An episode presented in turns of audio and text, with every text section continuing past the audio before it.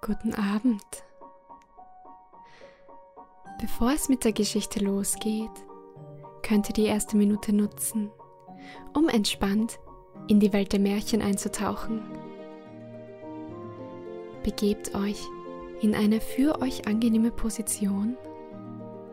Lasst eure Alltagsgedanken ziehen und reist in eine verzauberte Welt voll mit Fabelwesen und Abenteuern. Wir befinden uns heute in einem schönen Königreich und begleiten eine Prinzessin und ihre elf Brüder. Hören wir rein, was ihre Geschichte ist.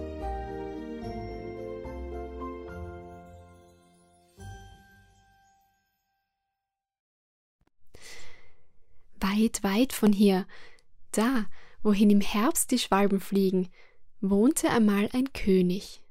Der hatte elf Söhne und eine Tochter namens Elisa. Die elf Brüder, die jungen Prinzen, gingen mit dem Ordensstern auf der Brust und dem Säbel an der Seite in die Schule. Sie schrieben mit Diamantgriffeln auf goldenen Tafeln und lernten ebenso gut auswendig, als sie lasen. Man konnte sogleich hören, dass sie Prinzen waren. Die Schwester Elisa saß auf einem kleinen Stühlchen von Spiegelglas und hatte ein Bilderbuch, das ein halbes Königreich gekostet hatte. Ja, die Kinder hatten es sehr, sehr gut. Allein so sollte es nicht bleiben. Ihr Vater, der König über das ganze Land war, verheiratete sich mit einer bösen Königin, die die armen Kinder gar nicht lieb hatte und dies konnten sie schon am ersten Tage deutlich merken. Auf dem Schlosse war nämlich ein großes Fest, und die Kinder spielten. Es kommt Besuch. Aber während sie sonst alle Kuchen und Bratäpfel, die nur aufzutreiben waren, bekamen, gab ihnen die neue Königin nur Sand und sagte ihnen, sie könnten ja so tun, als ob es etwas Gutes wäre. In der folgenden Woche brachte sie das Schwesterchen Elisa zu einer Bauernfamilie aufs Land, und es dauerte gar nicht lange, da hatte sie den König so sehr gegen die armen Prinzen eingenommen, dass er sich gar nicht mehr um sie kümmerte. Fliegt hinaus in die weite Welt und sorgt für euch selbst, sagte die böse Königin. Fliegt als große Vögel ohne Stimme. Aber so schlimm wie sie es gern gewollt hätte, konnte sie es doch nicht machen. Sie verwandelten sich nämlich in herrliche wilde Schwäne. Mit einem sonderbaren Schrei flogen sie zum Schlossfenster hinaus über den Wald und den Park hinweg. Es war noch ganz früh am Morgen, als sie an jenem Bauernhaus, wo Elisa noch schlafend in ihrem Bettchen lag, vorbeikamen. Hier schwebten sie über dem Dache, drehten ihre langen Hälse und schlugen mit den Flügeln, aber niemand sah oder hörte es. Und sie mussten wieder weiter, hoch zu den Wolken empor, hinaus in die weite Welt. Sie flogen zu einem großen dunklen Walde, der sich bis an das Meeresufer erstreckte. Die arme kleine Elisa aber stand in der Bauernstube und spielte mit einem grünen Blatte, denn ein anderes Spielzeug hatte sie nicht. Sie stach ein Loch in das Blatt und schaute hindurch zur Sonne empor. Da war es ihr gerade, als ob sie die hellen Augen ihrer Brüder erblickte, und so oft die warmen Sonnenstrahlen auf ihre Wangen fielen, musste sie aller ihre Küsse gedenken. Ein Tag verging wie der andere. Wenn der Wind durch die Rosenhecken vor dem Hause wehte, flüsterte er den Rosen zu. Wer könnte schöner sein als ihr? Aber dann schüttelten die Rosen ihre Köpfe und sagten, Elisa ist es. Und wenn am Sonntag die alte Frau vor ihrer Türe saß und in ihrem Gesangsbuch las, da wandte der Wind die Blätter um und sagte zu dem Buch Wer könnte frömmer sein als du? Elisa ist es, erwiderte das Gesangsbuch, und was das Gesangsbuch und die Rosen sagten, war die reine Wahrheit. Als Elisa 15 Jahre alt war, sollte sie nach Hause zurückkehren. Als jedoch die Königin sah, wie schön sie geworden war, wurde ihr Herz von Zorn und Hass gegen sie erfüllt. Am liebsten hätte sie sie auch in einen wilden Schwan verwandelt. Aber das wagte sie doch nicht sogleich, weil er der König seine Tochter sehen wollte. Am nächsten Morgen in aller Frühe ging die Königin in das Bad, das aus Marmor erbaut und mit weichen Kissen und wunderschönen Teppichen ausgestattet war, nahm drei Kröten, küsste sie und sagte zu der ersten Setze dich auf Elisas Kopf, wenn sie in das Bad steigt, damit sie so dumm wird wie du. Setze du dich auf ihre Stirn, sagte sie zu der zweiten, damit sie so hässlich wird wie du und ihr Vater sie nicht erkenne. Ruhe an ihrem Herzen, flüsterte sie der dritten zu, gib ihr einen bösen Sinn, der ihr und anderen Schmerzen verursacht. Dann setzte sie die Kröten in das klare Wasser, das sofort eine grünliche Farbe annahm, rief Elisa, entkleidete sie und befahl ihr, in das Wasser hinabzusteigen. Als nun Elisa untertauchte, setzte sich ihr die eine Kröte in das Haar, die andere auf die Stirn und die dritte auf die Brust. Allein Elisa schien es gar nicht zu merken, und sobald sie sich wieder aufrichtete, schwammen drei Mohnblumen auf dem Wasser. Wären die Tiere nicht giftig gewesen und nicht von der Hexe geküsst worden, so wären sie in drei rote Rosen verwandelt worden. Aber Blumen wurden sie trotzdem, weil sie auf Elisas Haupte und an ihrem Herzen geruht hatten. Elisa war zu fromm und unschuldig, so dass Zauberei ihr nichts anhaben konnte. Als die böse Königin das sah, rieb sie Elisa mit Nussschalensaft ein, so dass sie ganz schwarzbraun wurde, bestrich das liebliche Gesicht mit einer stinkenden Salbe und verwirrte ihr herrliches langes Haar. Nun war es unmöglich, die schöne Elisa wiederzuerkennen. Als ihr Vater sie in diesem Zustand erblickte, erschrak er sehr und erklärte ganz bestimmt, dies sei nicht seine Tochter. Niemand wollte sie wiedererkennen, nur allein der Kettenhund und die Schwalben. Aber das waren eben nur arme Tiere, die nichts zu sagen hatten. Da weinte die arme Elisa und dachte an ihre elf Brüder, die alle verschwunden waren. Betrübt schlich sie zum Schlosse hinaus und wanderte den ganzen Tag über Feld und Moor dahin, bis sie in den großen Wald kam. Sie wusste zwar nicht, wohin sie wollte, aber in ihrer großen Betrübnis sehnte sie sich nach ihren Brüdern, die sicher auch gleich wie sie in die weite Welt hinausgejagt worden waren. Diese wollte sie nun suchen. Sie war noch nicht lange im Walde, da brach die Nacht herein. Sie war ganz vom Wege abgekommen und wusste nicht aus noch ein. Da legte sie sich auf das weiche Moos, sprach ihr Abendgebet und lehnte ihr Köpfchen an einen Baumstumpf. Es war ganz still. Die Luft war weich und lind. Ringsum im Moos und Gras leuchteten einem grünen Feuer gleich viele hundert Johanniswürmchen, und als Elisa einen der Zweige leicht mit der Hand berührte, fielen die glänzenden Insekten wie Sternschnuppen zu ihr hernieder. Die ganze Nacht hindurch träumte sie von ihren Brüdern, sie spielten wieder als Kinder, schrieben mit Diamantgriffeln auf goldenen Tafeln und betrachteten das herrliche Bilderbuch, das ein halbes Königreich gekostet hatte. Aber auf die Tafeln schrieben sie jetzt nicht mehr nur Nullen und Striche, sondern die kühnen Taten, die sie aufgeführt und alles, was sie gesehen und erlebt hatten, und im Bilderbuch war alles lebendig. Die Vögel sangen, die Menschen traten aus dem Buche heraus und sprachen mit Elisa und ihren Brüdern, aber wenn das Blatt umgedreht wurde, sprangen sie schnell wieder hinein, damit keine Unordnung in den Bildern entstehe. Als sie erwachte, stand die Sonne schon hoch am Himmel.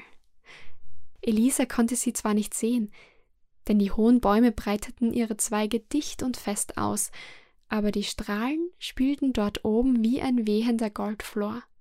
Ein köstlicher Duft entströmte dem grünen Laube, und die Vögel hüpften herbei und setzten sich Elisa fast auf die Schultern.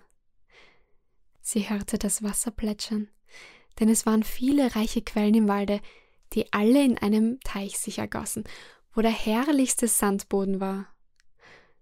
Allerdings wuchs ringsherum dichtes Gebüsch. Aber an einer Stelle hatten die Hirsche eine große Öffnung gebildet, und hier ging Elisa zum Wasser hin und blickte hinein. Das Wasser war so klar, dass sie, wenn der Wind nicht die Zweige der Bäume bewegt hätte, fast hätte glauben können, sie seien auf den Boden gemalt. So deutlich spiegelte sich jedes Blatt im Wasser wider. Aber sobald Elisa ihr eigenes Antlitz erblickte, erschrak sie heftig, so braun und hässlich war es. Allein als sie ihre kleine Hand ins Wasser tauchte und Augen und Stirne damit abrieb, glänzte auch die weiße Haut wieder hervor. Da zog sie rasch ihre Kleider aus und stieg in das frische Wasser. Ein schöneres Königskind gab es sonst nirgends auf der Welt. Nachdem sie sich dann wieder angekleidet und ihr langes Haar geflochten hatte, trank sie an einer der hervorsprudelnden Quellen aus ihrer hohlen Hand und wanderte dann in den dunkelsten Teil des Waldes hinein, ohne selbst zu wissen, wohin. Sie dachte an ihre Brüder und an den lieben Gott, der sie gewiss nicht verlassen werde, und er, der die wilden Äpfel wachsen lässt, um die Hungrigen zu speisen, zeigte nun auch ihr einen solchen mit Früchten reich beladenen Baum. Hier hielt sie ihr Mittagsmahl, stützte die sich unter ihrer Last beugenden Zweige und ging dann immer tiefer in den dunklen Wald hinein. Ringsum war es ganz still. Sie konnte ihre Fußtritte und jedes welke Blatt, auf das sie trat, hören. Nicht ein Vogel war zu sehen, kein Sonnenstrahl drang durch die großen dichten Baumzweige hindurch. Die hohen Stämme standen so nah beieinander, so dass es ihr, wenn sie gerade ausblickte, vorkam, als ob sie von einem einzigen dichten Balkengitter umschlossen war. Oh, hier war eine Einsamkeit, wie sie sie früher nie gekannt hatte. In der Nacht wurde es ganz finster, nicht ein einziges Leuchtkäferchen schimmerte im Moos, und betrübt legte sich Elisa zum Schlafe nieder. Da war es ihr, als ob die Baumwipfel über ihr zur Seite geschoben würden und der liebe Gott mit milden Augen auf sie niedersehe, während süße, kleine Engel über seinem Haupte und unter seinen Armen hervorlugten. Als Elisa am nächsten Morgen erwachte, wusste sie nicht, ob sie geträumt hatte oder ob es wirklich so gewesen war. Nachdem sie eine kleine Strecke weitergegangen war, begegnete sie einer alten Frau mit einem Korbe voller Beeren am Arm. Die Alte gab ihr eine Handvoll davon, und Elisa fragte sie, ob sie nicht elf Prinzen durch den Wald habe reiten sehen. Nein, erwiderte die Alte. Aber gestern, sah ich elf Schwäne mit goldenen Kronen auf dem Kopfe den Bach hier hinabschwimmen. Sie führte Elisa zu einem kleinen Abhang, an dessen Fuß ein Bach vorbeifloss. Die Bäume am Ufer hatten ihre langen, blätterreichen Zweige ineinander verschlungen, und wo sie sich infolge ihres natürlichen Wuchses nicht erreichen konnten, da hatten sie ihre Wurzeln vom Erdreich losgerissen und hingen nun mit ineinander geflochtenen Zweigen über das Wasser hinaus. Elisa verabschiedete sich von der Alten und ging nun den Bache entlang, bis dieser an das weite, offene Meer mündete. Die herrliche blaue See lag nun vor dem jungen Mädchen ausgebreitet da. Aber nicht ein Segel war darauf, kein Boot war zu erblicken. Wie sollte sie da weiterkommen? Sie betrachtete die unzähligen Steine am Ufer, die alle vom Wasser rundgeschliffen waren. Glas, Eisen und Steine, kurz alles, was hier angeschwemmt war, hatte vom Wasser, das doch weicher war als ihre weiche Hand, Gestalt angenommen. Da dachte Elisa, unermüdlich rollt es und rollt es, und so ebnet sich allmählich das Harte. Ich will auch so unermüdlich sein. Habt Dank für eure Lehre, ihr klaren, rollenden Wogen. Einmal, das sagt mir mein Herz, werdet ihr mich zu meinen Brüdern tragen. Auf dem angespülten Seegras lagen elf weiße Schwanenfedern. Diese sammelte sie in einem Strauß. Es lagen Wassertropfen darauf. Aber ob es Tau war oder Tränen, das konnte niemand sehen. Einsam war es dort am Strande, aber sie fühlte es nicht, denn das Meer bot eine beständige Abwechslung dar, ja in wenigen Stunden mehr, als die Binnenseen in einem ganzen Jahre aufweisen vermögen. Zog eine große schwarze Wolke daher, so war es, als ob das Meer sagen wollte, ich kann auch finster aussehen. Und dann blies der Wind und die Wogen schäumten. Erglühten aber die Wolken in rotem Schein, und legte sich der Wind, dann sah das Meer aus wie ein Rosenblatt. Bald war es grün, bald weiß, aber wie stille es auch immer ruhte, am Strand zeigte sich doch stets eine leichte Bewegung. Das Wasser hob und senkte sich leise, wie die Brust eines schlafenden Kindes. Als die Sonne am Untergehen war, gewahrte Elisa elf wilde Schwäne mit goldenen Kronen auf dem Kopfe, die dem Lande zuflogen. Eine schwebte hinter dem anderen, es sah wie ein langes weißes Band aus. Da eilte sie den Abhang hinauf und versteckte sich hinter einem Busch. Die Schwäne ließen sich ganz in der Nähe nieder und schlugen mit ihren großen weißen Flügeln. Sobald die Sonne am Horizont verschwunden war, fielen plötzlich die Schwanenhüllen ab und elf schöne Prinzen, Elisas Brüder, standen da. Elisa stieß einen lauten Schrei aus, denn so sehr sie sich verändert hatten, so wusste sie doch gleich, dass sie es sein mussten und fühlte, sie mussten es sein, und sie sprang ihnen entgegen, fiel ihnen um den Hals, nannte sie beim Namen, und als die Brüder ihr Schwesterchen, das so groß und schön geworden war, sahen und erkannten, wurden sie ganz glückselig, sie lachten und weinten zugleich und hatten sich bald darüber verständigt, wie böse ihre Stiefmutter gegen sie alle gewesen war. Wir Brüder, sagte der Älteste, müssen als wilde Schwäne herumfliegen, solange die Sonne am Himmel steht, und erst wenn sie untergegangen ist, bekommen wir unsere menschliche Gestalt wieder. Deshalb müssen wir immer dafür sorgen, dass wir bei Sonnenuntergang festen Grund am Boden und unter den Füßen haben. Denn wenn wir um diese Zeit noch oben zwischen den Wolken flögen, würden wir als Menschen in die Tiefe herabstürzen. Hier wohnen wir nicht, sondern jenseits des Meeres, Dort liegt ein ebenso schönes Land wie hier.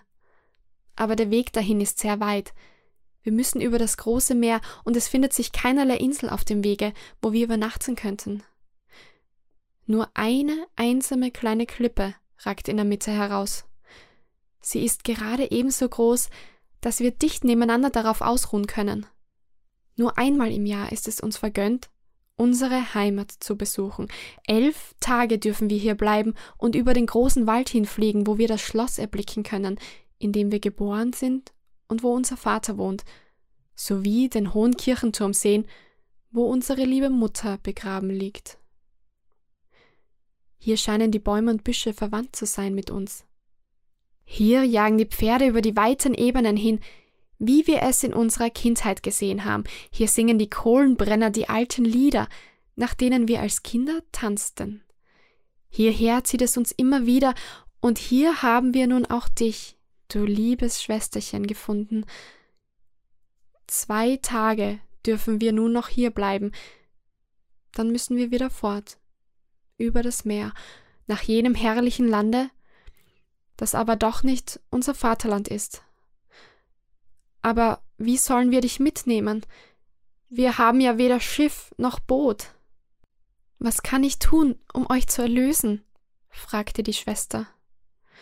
Sie unterhielten sich beinahe die ganze Nacht hindurch, nur wenige Stunden senkte sich der Schlummer auf ihre Augen. Elisa erwachte durch das Rauschen der Schwanenflügeln, die über ihr hinsausten. Die wiederverwandelten Brüder flogen in weiten Kreisen höher und immer höher und zuletzt ganz fort. Aber einer von ihnen, der jüngste, blieb bei der Schwester zurück. Er legte seinen Kopf auf ihren Schoß, sie streichelte seine Schwingen, und sie blieben den ganzen Tag beisammen.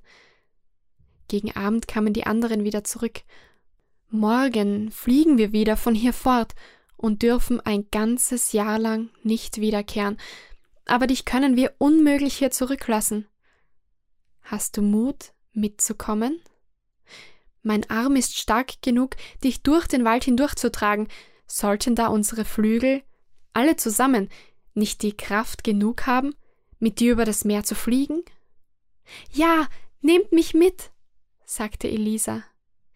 Die ganze Nacht brachten sie nun damit zu, aus der geschmeidigen Weidenrinde und den zehn Binsen ein starkes Netz zu flechten. Auf dieses legte sich Elisa, und als die Sonne aufging und die Brüder wieder in Schwäne verwandelt waren, ergriffen sie das Netz mit ihren Schnäbeln und flogen mit der teuren Schwester, die ruhig weiterschlief, hoch zu den Wolken empor. Die Sonnenstrahlen fielen gerade auf ihr Gesicht. Da schwebte einer der Schwäne über ihrem Haupte, damit er sie mit seinen breiten Schwingen beschattete. Als Elisa erwachte, waren sie schon weit vom Lande entfernt, und sie glaubte noch zu träumen, so wunderbar kam es ihr vor, hoch durch die Luft über das Meer getragen zu werden. Neben ihr lag ein Zweig mit köstlichen reifen Beeren und ein Bund wohlschmeckender Wurzeln. Diese hatte der jüngste Bruder gesammelt und ihr hingelegt. Sie lächelte ihm dankbar zu, denn sie erkannte ihn wohl. Er war es, der über ihr flog und sie mit seinen Flügeln beschattete. Sie waren jetzt so hoch, dass das erste Schiff, das sie unter sich erblickten, wie eine Möwe aussah, die auf dem Wasser lag. Hoch wie ein Berg stand eine große Wolke hinter ihnen, und auf dieser gewahrte Elisa ihren eigenen Schatten und den der elf Schwäne, der riesengroß mit ihnen davonschwebte. Es war ein so schönes Gemälde, wie sie noch nie eines gesehen hatte. Aber allmählich, als die Sonne höher stieg und die Wolken weiter hinter ihnen zurückblieben, verschwand das schwebende Schattenbild. Den ganzen Tag flogen sie ohne Unterbrechung wie ein sausender Pfeil durch die Luft, aber es ging doch langsamer als sonst, denn sie hatten ja die Schwester zu tragen. Es zog sich ein Unwetter zusammen, und der Abend näherte sich. Ängstlich sah Elisa die Sonne nicht mehr. Ängstlich sah Elisa die Sonne mehr und mehr sinken, und noch immer war die einsame Klippe im Meer nicht zu entdecken. Es kam ihr vor, als ob die Schwäne nun raschere Flügelschläge machten. Ach, und sie war schuld daran, dass sie nicht rascher vorwärts kamen. Sobald die Sonne untergegangen war, mussten sie ja wieder Menschen werden und dann ins Meer stürzen und ertrinken. Da betete sie aus tiefstem Herzensgrund zum lieben Gott um Hilfe. Allein noch immer war keine Klippe zu entdecken. Wohl aber zog die schwarze Wolke immer näher, und die starken Windstöße verkündeten einen Sturm. Die Wolken hatten sich zu einer einzig unheildrohen Masse zusammengeballt, die sich fast wie Blei vorwärts schob. Blitz leuchtete auf Blitz. Jetzt hatte die Sonne den Meeresspiegel erreicht. Elisa klopfte das Herz. Da schossen die Schwäne so schnell hinab, dass sie zu fallen glaubte. Aber nein, jetzt schwebten sie wieder. Die Sonne war schon zur Hälfte unter das Wasser getaucht. Da gewahrte sie erst die kleine Klippe unter sich. Diese sah nicht größer aus als ein Seehund, der seinen Kopf über das Wasser erhebt. Die Sonne sank schnell, jetzt blitzte nur noch ein schmaler Streifen am Horizont hervor, da berührten ihre Füße den festen Boden. Das Sonnenlicht erlosch wie der letzte Funken eines brennenden Papiers, und Arm in Arm umstanden sie die Brüder. Aber mehr Platz, als für sie und die Brüder durchaus erforderlich war, fand sich nicht auf der Klippe. Die Wogen rauschten daher und schlugen über sie herein, der Himmel leuchtete, als ob er in Flammen stünde, und Schlag auf Schlag rollte der Donner. Aber Schwester und Brüder hielten ineinander in den Händen und sangen Choräle. Als die Sonne höher stieg, gewahrte Elisa, halb in der Luft schwimmend, ein Bergland vor sich mit schimmernden Eismassen auf den Felsen. Und mitten darauf erstreckte sich ein wohl meilenlanges Schloss, mit einem hohen Säulengang über dem anderen. In der Tiefe wogten Palmenwälder und prächtige Blumen, so groß wie Mühlenräder. Elisa fragte, ob dieses Land das Ziel ihrer Reise sei. Aber die Schwäne schüttelten nur ihre Köpfe, denn das, was sie da sahen, war das herrliche, beständig wechselnde Wolkenschloss der Fee Vater Morgana. Dahin durfte man keine Menschen bringen, Elisa sah unverwandt darauf hin, da stürzten plötzlich Berge, Wälder und Schloss zusammen, und dafür standen zwanzig stolze Kirchen, alle einander gleich mit hohen Türmen und Spitzenbogenfenstern da. Sie glaubte Orgelton zu vernehmen, aber was sie hörte, war nur das Rauschen des Meeres. Schon war sie den Kirchen ganz nahe, da verwandelten sie sich in eine Flotte, die unter ihr dahinsegelte, und als sie darauf niedersah, waren es nur die Meernebel, die über das Wasser hinzogen. Eine ewige Abwechslung bot sich ihren Blicken dar, und nun gewahrte sie auch das wirkliche Land, dem sie zusteuerten. Dort erhoben sich herrliche blaue Berge mit Zedernwäldern, Schlössern und Städten, und lange vor dem Untergang saß Elisa auf einem Felsen vor einer großen Höhle, die mit feinen grünen Schlingpflanzen bewachsen war. Es sah aus, als wären es gestrickte Teppiche. Nun wollen wir sehen, was du heute Nacht hier träumen wirst, sagte der jüngste Bruder und zeigte ihr die Schlafkammer. Gebe der Himmel, dass ich träume, wie ich euch erlösen kann, sagte sie. Dieser Gedanke beschäftigte sie unaufhörlich, sie betete inbrünstig zu Gott um Hilfe, und selbst im Schlaf betete sie im Geiste weiter. Da war es ihr, als flöge sie hoch durch die Luft zu Vater Morganas Wolkenschloss hin, und die Fee komme ihr entgegen, schön und glänzend, und doch der Altchen im Walde, die ihr Bären gegeben und ihr von den Schwänen mit den goldenen Kronen erzählt hatte, gleichend. Deine Brüder können erlöst werden, sagte sie. Hast du aber auch Mut und Ausdauer dazu? Wohl ist das Wasser weicher als deine feinen Hände und vermag doch Steine umzuformen, aber es fühlt nicht den Schmerz, den deine Finger fühlen werden. Es hat kein Herz und empfindet nicht die Angst und Qual, die du aushalten musst. Siehst du hier die Brennnesseln in meiner Hand? Von derselben Gattung wachsen viele rund um die Höhle, in der du schläfst. Nur diese und solche, die aus Kirchhofgräben emporsprießen, sind tauglich. Merke dir das wohl. Diese musst du pflücken, obgleich sie deine Haut voll mit Blasen brennen werden. Die Nesseln musst du dann mit deinen Füßen brechen, dann bekommst du Flachs, woraus du elf Panzerhemden mit langen Ärmeln binden und flechten musst. Wirf diese über die elf Schwäne, dann ist der Zauber gelöst. Aber bedenke wohl, dass du vom Beginn an der Arbeit bis zu dem Augenblick, da sie vollendet sein wird, und sollten auch Jahre darüber hingehen, kein Wort sprechen darfst. Das erste Wort, das über deine Lippen geht, fährt wie ein tödlicher Dolch in das Herz deiner Brüder, an deiner Zunge hängt ihr Leben. Die Fee berührte Elisas Hand mit der Nessel, diese brannte wie Feuer, so dass das Mädchen erwachte.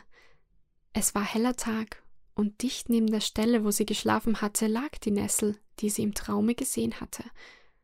Da fiel sie auf die Knie, dankte dem lieben Gott und trat aus der Höhle, um sofort ihre Arbeit zu beginnen. Mit ihren beiden Händen griff sie hinunter in die hässlichen Nesseln, die sie wie Feuer brannten, und bald waren die Hände und Arme mit großen Blasen bedeckt. Aber gerne wollte sie dies leiden, wenn sie ihre lieben Brüder dadurch erlösen konnte. Dann brach sie die Nesseln mit ihren nackten Füßen und begann den grünen Flachs zu flechten. Als die Sonne untergegangen war, kamen die Brüder und erschraken sehr, als sie Elisa stumm fanden. Zuerst hielten sie es für einen neuen Zauber der bösen Stiefmutter. Als sie jedoch ihre Hände sahen, begriffen sie, dass es um ihretwillen geschah.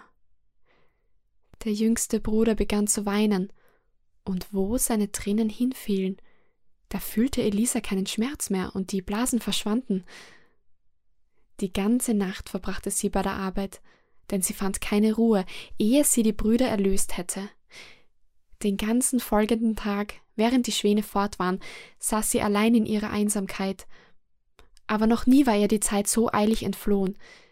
Ein Panzerhemd war schon fertig, und nun begann sie das zweite. Da ertönte ein Jagdhorn zwischen den Bergen. Sie wurde von Furcht ergriffen, denn der Klang kam immer näher. Nun hörte sie auch Hunde bellen und floh erschrocken in ihre Höhle, band die Nesseln, die sie schon gesammelt und gebrochen hatte, in einen Bund und setzte sich darauf. Plötzlich kam ein großer Hund aus dem Gebüsch hervorgesprungen, und gleich darauf noch einer und wieder einer. Sie bellten laut, liefen wieder zurück und kamen wieder herbei. Nach kurzer Zeit waren alle Jäger vor der Höhle versammelt, und der schönste unter ihnen war der König des Landes. Er trat auf Elisa zu. Noch niemals hatte er ein schöneres Mädchen gesehen. Wie bist du hierher gekommen, du wunderschönes Kind? fragte er. Elisa schüttelte den Kopf. Sie durfte ja nicht sprechen, denn es galt die Erlösung und das Leben ihrer Brüder. Ihre Hände aber verbarg sie unter der Schürze, damit der König nicht sehe, was sie zu leiden habe. Komm mit mir, sagte der König. Hier darfst du nicht bleiben. Bist du ebenso gut als schön? Dann will ich dich in Seide und Samt kleiden, dir eine goldene Krone aufs Haupt setzen, und dann sollst du in meinem schönsten Schlosse wohnen. Damit hob er sie auf sein Pferd. Sie aber weinte und rang die Hände. Allein der König sagte Ich will nur dein Bestes. Eins wirst du mir dafür danken. Dann stürmte er fort durch die Berge, hielt sie vor sich auf dem Pferd, und die Jäger jagten hinter ihm drein. Als die Sonne unterging, lag die prächtige Königsstadt mit ihren Kirchen und Kuppeln vor ihnen, und der König führte Elise auf sein Schloss, wo in hohen Marmorsälen prächtige Springbrunnen plätscherten und wo die Wände und Decken reich mit Gemälden geschmückt waren. Aber sie hatte kein Auge dafür. Sie weinte und trauerte. Willenlos gab sie zu, dass die Frauen ihr königliche Kleider anlegten, ihr Perlen in die Haare flochten und feine Handschuhe über die verbrannten Finger zogen. Wie sie nun in all dieser Pracht dastand, war sie so blendend schön, dass der Hof sich noch tiefer vor ihr verneigte, und der König erwählte sie zu seiner Braut. Obwohl der Erzbischof den Kopf schüttelte und flüsterte, das schöne Waldkind sei gewiss eine Hexe, die die Augen blende und das Herz des Königs betöre.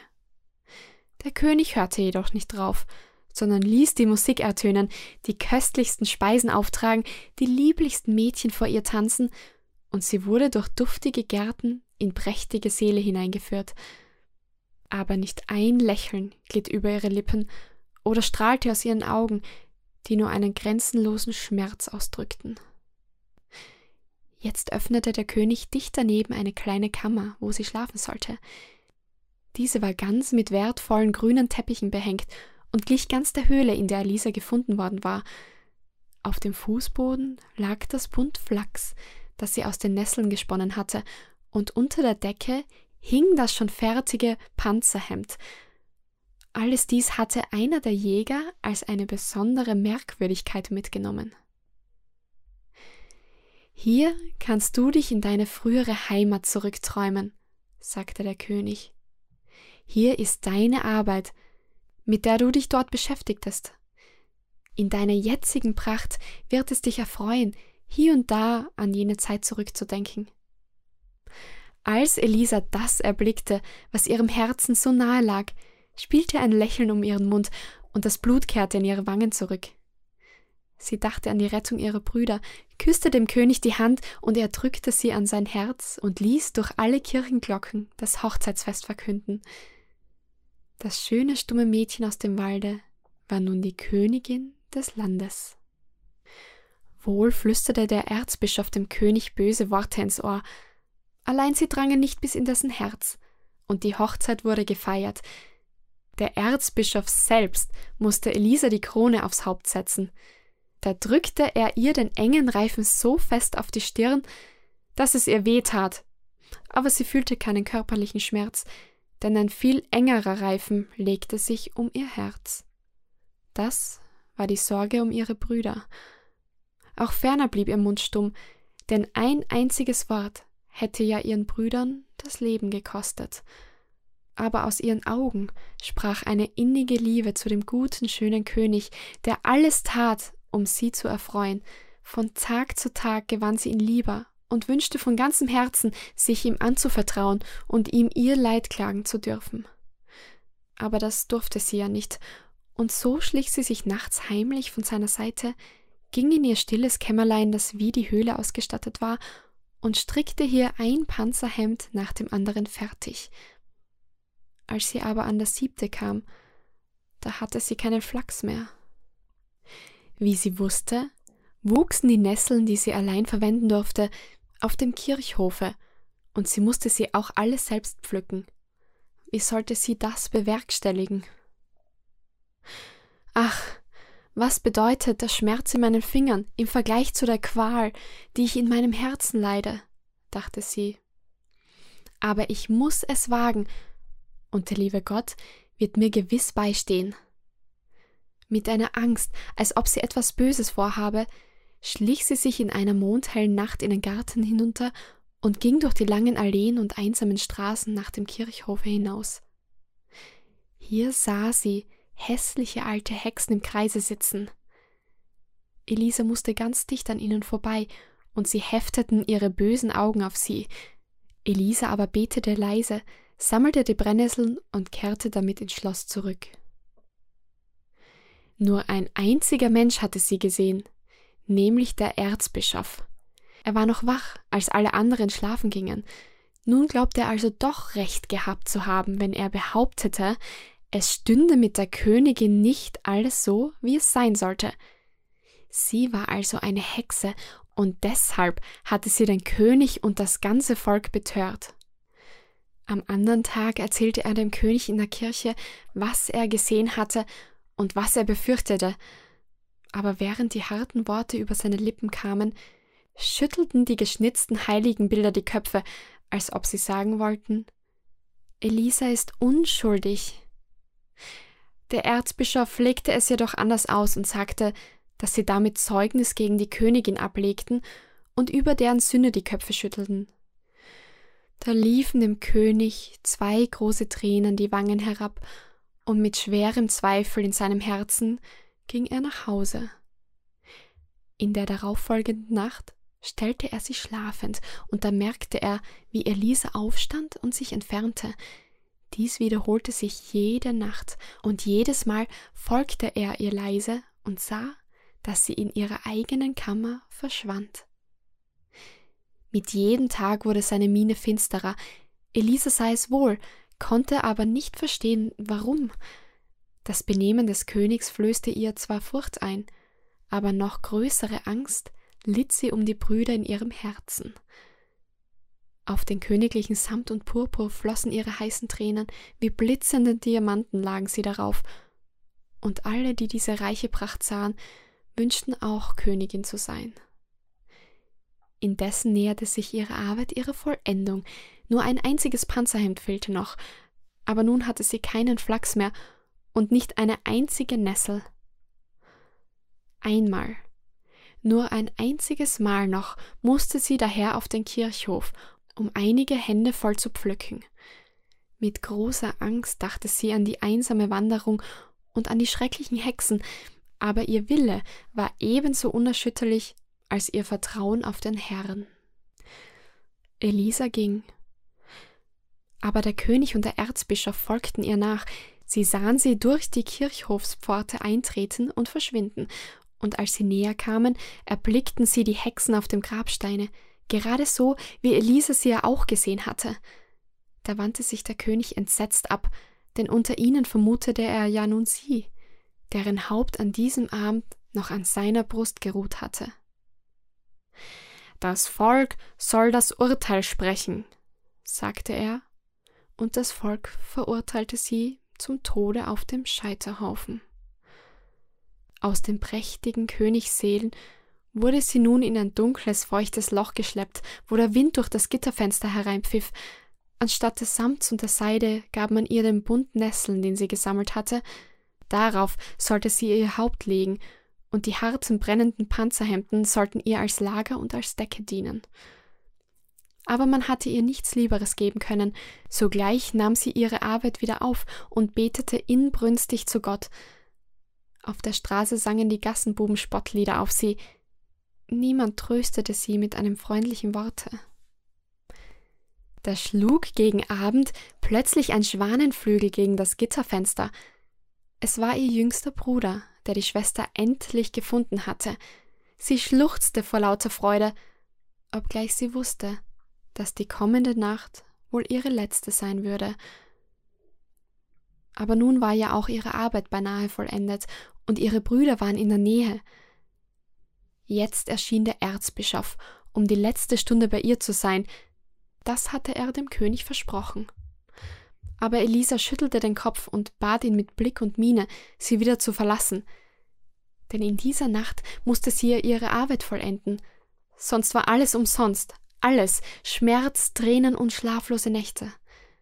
Mit bösen Worten entfernte sich der Erzbischof, aber die arme Elisa wusste, dass sie unschuldig war.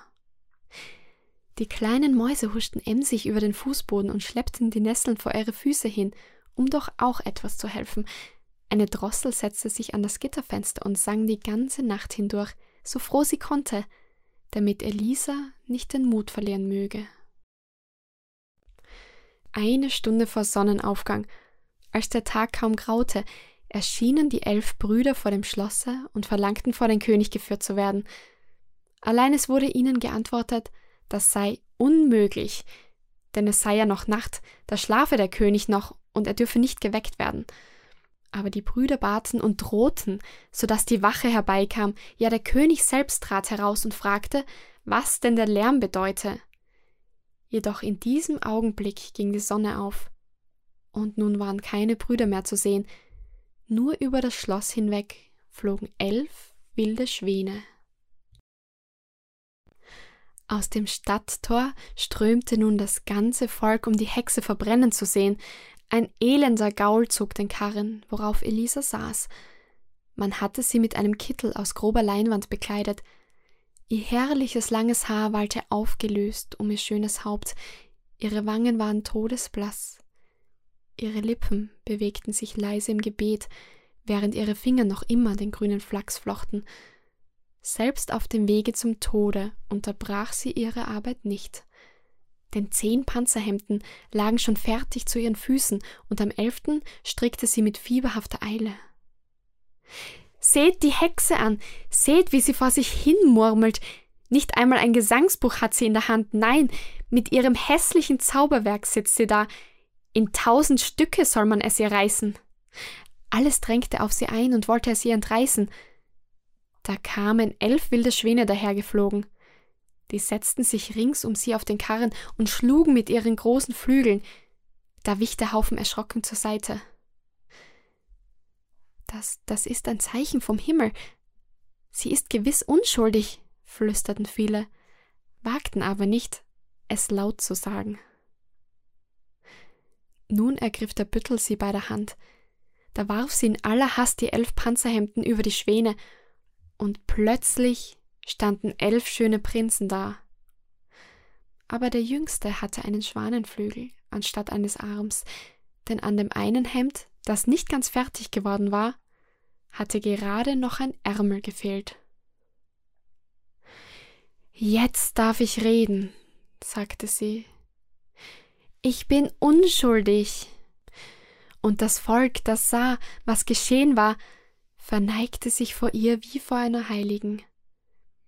Sie aber sank leblos in die Arme ihrer Brüder, so sehr hatten Spannung, Angst und Schmerz sie angegriffen. Ja, sie ist unschuldig, sagte der älteste Bruder.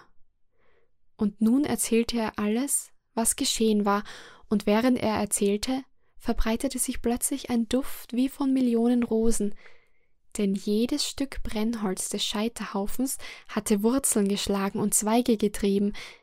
Da stand nun eine duftende Hecke, hoch und groß mit roten Rosen übersät, aber ganz oben saß eine weiße leuchtende Blume, die wie ein Stern glänzte. Diese brachte der König und legte sie auf Elisas Brust. Da erwachte sie mit Frieden und Glückseligkeit im Herzen, und alle Kirchenglocken begannen von selbst zu läuten, die Vögel kamen in Scharen herbeigeflogen, und es wurde ein Hochzeitszug zurück zum Schlosse, wie ihn noch kein König gesehen hatte. Guten Abend und gute Nacht.